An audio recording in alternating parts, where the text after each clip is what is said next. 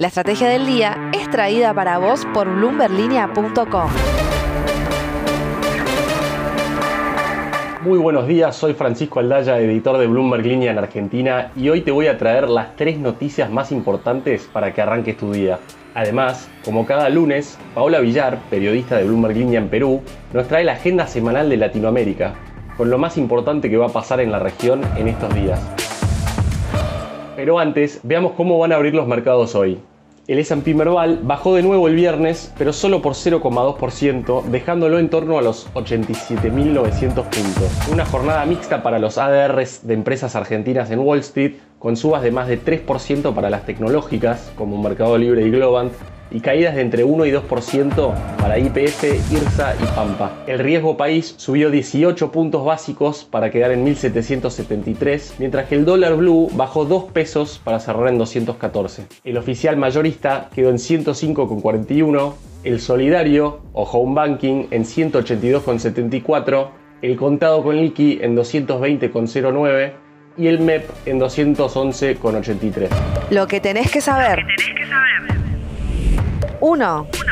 El viernes te había contado de la caída histórica de Meta en la bolsa estadounidense. Bueno, al día siguiente llegó Jeff Bezos al rescate.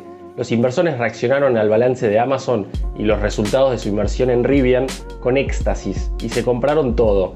Sin ir más lejos, la evaluación de mercado del gigante del e-commerce subió no menos de 191 mil millones de dólares, literalmente la situación opuesta a la sufrida el jueves por la empresa de Mark Zuckerberg. Igualmente, con varias subas de tasa de la Fed a la vista este año, los compradores de acciones tecnológicas tendrán que mantener la guardia alta, como decía el muñeco. 2. El gobierno argentino consiguió uno de sus principales objetivos en la visita oficial de Alberto Fernández a China. Este domingo se anunció la incorporación del país a la franja y la ruta de la seda de China, lo que significa desembolsos por unos 23.700 millones de dólares en inversiones del país asiático para obras y más proyectos en Argentina. Este acuerdo suma a la Argentina a los 140 países que ya se adhirieron a la ruta de la seda, que es una estrategia del gigante asiático para reforzar su flujo de comercio mundial. La adhesión se concretó en el marco del 50 aniversario del establecimiento de las relaciones diplomáticas entre ambos países. 3. Hablando del FMI, porque en Argentina siempre tenemos que hablar del FMI, el viernes por ahí te perdiste un informe bastante completo de Moody's en el que la calificadora de riesgo ya avisa que ni un nuevo programa con el fondo nos va a devolver a los mercados de crédito internacionales. No solo eso, Moody's dice que probablemente no se cumplan las pautas del acuerdo y que seguramente tengamos que reestructurar la deuda con los acreedores privados a partir del 2024. Un panorama sombrío teniendo en cuenta el optimismo que muchos tienen en torno al acuerdo. Para muchos otros, evidentemente, las autoridades argentinas aún tienen muchos deberes para encauzar el crecimiento sostenible del país. La agenda de la región. Y ahora, Paola Villar, ¿Qué es lo más importante que va a pasar esta semana en América Latina? Hola amigos de la Estrategia del Día de América Latina y el Mundo. Vamos primero con el resumen de las diversas divisas latinoamericanas y cómo vienen cotizando frente al dólar, con novedades que llegan desde nuestro nuevo newsletter Línea de Cambio. La semana pasada la mayoría de monedas de la TAM volvieron a cerrar a la baja frente al dólar estadounidense y el dato de creación de empleos de Estados Unidos fue hecho el responsable. Esto llevó a que el dólar culminara al alza el viernes a nivel global ya que se crearon más empleos de los previstos y este movimiento impactó a casi todas las monedas regionales, aunque la única moneda que se apreció frente a la divisa de Estados Unidos fue el sol de Perú, que viene recuperándose para continuar con su tendencia a la baja, luego de que el reciente cambio del gabinete ministerial y la incertidumbre sobre los nombramientos futuros moviera los mercados en este país justamente la semana pasada. Según el ranking de monedas de Bloomberg en lo que va del 2022 y al 4 de febrero, el real brasileño ha retrocedido para posicionarse en segundo lugar de las divisas con mejor desempeño entre los países emergentes, por detrás del forint húngaro. En tanto, el sol peruano ha escalado al tercer lugar, superando al peso chileno, que continúa depreciándose frente al billete verde.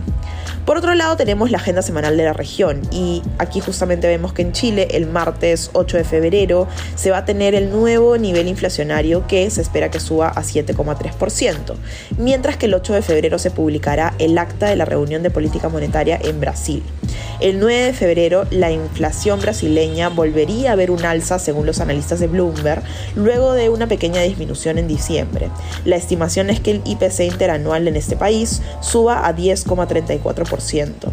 En México se espera que el miércoles se divulgue la información de la inflación que habría caído a 7,06% en enero desde 7,36% en diciembre. Finalmente el jueves Perú anunciará su decisión de política monetaria y aquí se prevé que el Banco Central de Reserva continúe elevando la tasa de interés de referencia y lo haga en 50 puntos básicos hasta llegar al 3,5%. Esas son las novedades que deben saber para iniciar bien informados esta semana. La frase del día. Ahora escuchemos parte de la carta abierta del expresidente Mauricio Macri a Alberto Fernández, luego de las declaraciones de este último en Rusia y en contra de la dependencia de Argentina del FMI y de Estados Unidos.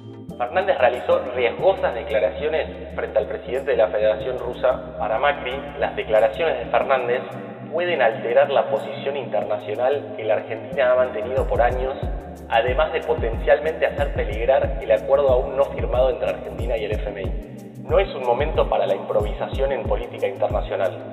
La amenaza de un conflicto armado pone en peligro la estabilidad mundial. Más allá de las críticas de Macri, que se refiere a una tensión geopolítica altísima entre Rusia y Estados Unidos por Ucrania, aún falta que Juntos por el Cambio defina cómo va a votar en el Congreso cuando se tenga que aprobar el acuerdo con el FMI. Esto fue un nuevo capítulo de la Estrategia del Día Argentina. Yo soy Francisco Aldaya, editor de Bloomberg Línea, y me podés seguir en Twitter en arroba franaldaya. No se olviden de suscribirse a este podcast y también a Línea de Partida, Línea de Llegada y Línea de Cambio, los tres newsletters diarios que ofrece Bloomberg Línea. Espero que tengas una gran jornada productiva. Esto fue La Estrategia del Día Argentina, escrito y narrado por Francisco Aldaya.